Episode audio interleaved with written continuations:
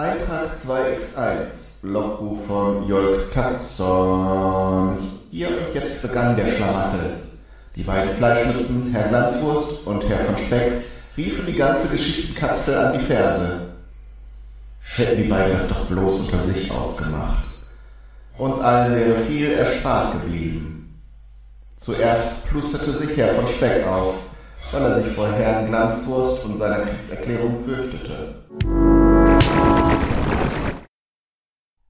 In der Pfanne brutzelt und britzelt der feine Speck, der meinen Gaumen kitzelt, bis er knusprig und fettig und saftig und lecker vor mir liegt, ich ihn verspeise und der Herr des Specks obsiegt.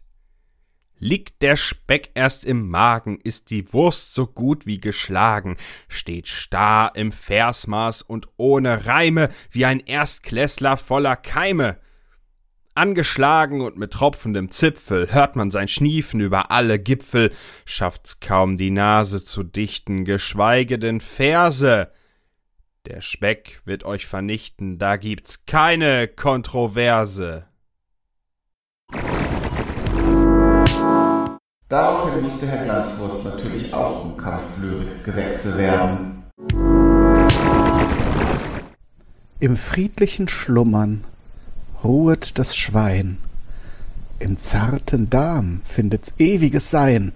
Mit freundlicher Würze und knackigem Biss sei es sich der Wertschätzung ewig gewiss.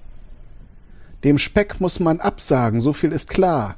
Er liegt schwer im Magen und immer noch da. Wir wollen die Wurst, die schmeckt und gelingt, wo Speck stets nur Sodbrennen und Unwohlsein bringt. Und die fleischhörigen Pflanzen kamen.